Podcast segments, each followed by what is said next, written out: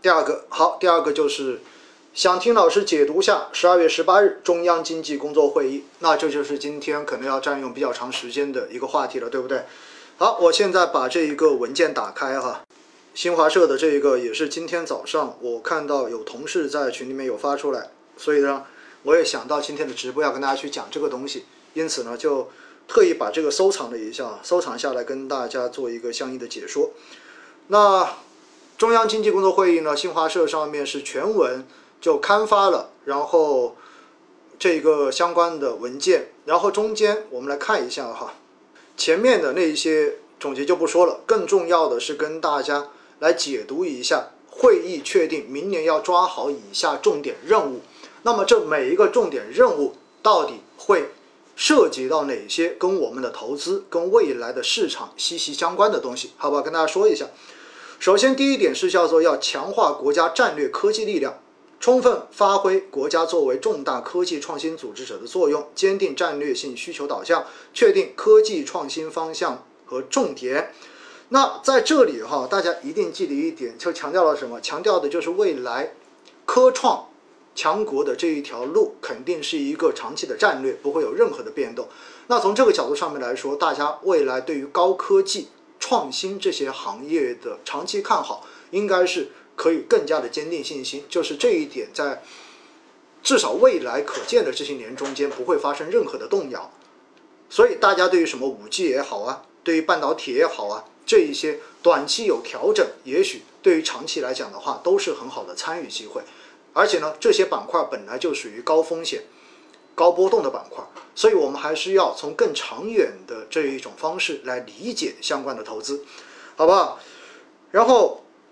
而且重要的是呢，这里我觉得讲到了一句话，就是要完善激励机制和科技评价机制，落实好公关任务的接榜挂帅机制，规范科技伦理，树立良好的学风作风，引导科研人员专心致志、扎实进取。其实这里就讲到了很重要的，未来在保护知识产权方面，包包括鼓励科创项目更好的商用化方面，跟实际的落地方面，应该未来都会有比较多的措施会继续出来。因为其实之前讲到科技的发展，有很多的朋友经常会跟我说，说现在其实年轻人更多的都不愿意去学科技，都愿意去学金融，学这种应用类的。甚至于呢，我记得是上次哈，谁跟我聊天的时候说有一个学校。就是非常好这种学生，本来是要保送去做研究的，就是学这种到大学里面去连博士一起学基础基础学科的这种研究，结果呢，人家放弃这种保送机会，情愿去考了一个其另外一个比较好学校的商科。那这其实是一个引导的问题，因为大家都觉得赚钱才是最有用的，所以要踏踏实实做研究，可能都没有这种耐性。但我相信呢，未来。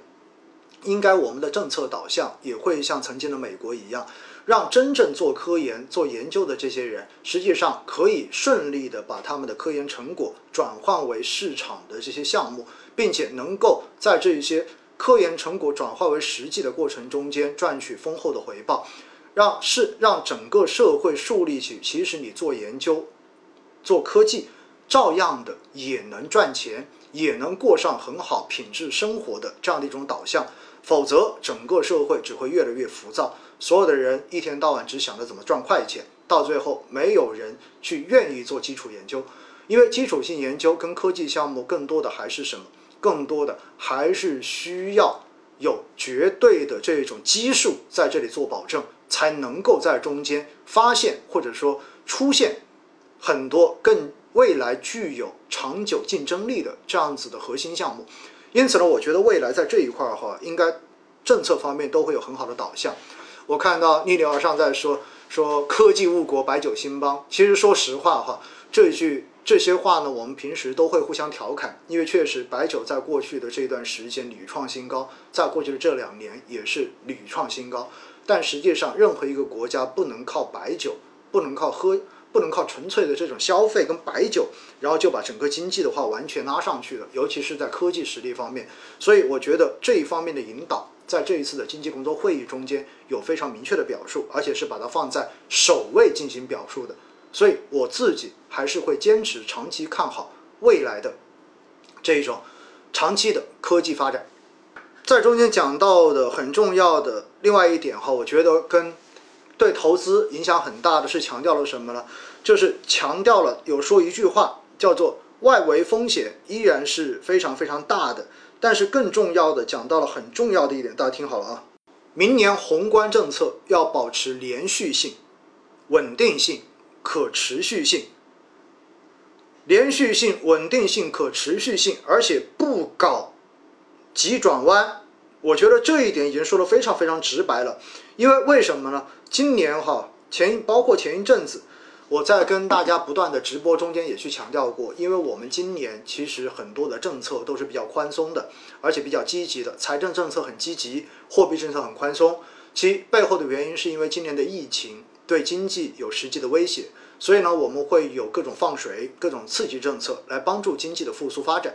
但是呢，所有的刺激政策在某种程度上面，未来都会有比较大的这一种负面影响。所以呢，经济政策的退出肯定是一个必然的事情。但是呢，也正是因为我们的经济复苏比较的确定，而造成了现在市场上面对于明年政策会不会很快立马退出有非常大的担心。而这种政策的退出，对于资本市场来讲，肯定都是负面的冲击。这也是为什么在过去这几个月时间，其实股市一直都是弱势震荡状态的一个根本原因。就大家对于明年货币政策退出以及财政的刺激政策退出都有比较强的预期，所以大家都不敢去对未来做过多的这种看多看好。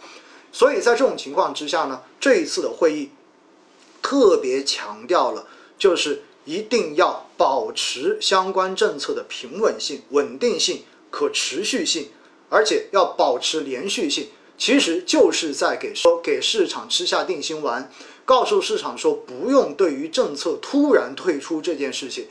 抱有过多的疑虑。所以我自己个人认为，这一个说法应该是对市场有明显的呵护作用的。也就意味着政策是要退出，但是退出的这个过程不会一刀切，不会急转弯，不会说退一下子就全退了，或者说断崖式的退出，这种事情在政策层面是不会出现的。未来是很温和的，而且会看着经济的一个实际状况相关的表现来动态的决定退出的时点跟退出的过程，甚至于在某些时候还会有。放松来缓和市场上的这种担心，因此呢，我自己个人觉得这一点政策连续性的强调，应该说是对市场正面的消息。所以呢，我觉得下周哈有可能市场的反应会比较的正面，因为这是官方第一次就这个问题做出明确的这种表示。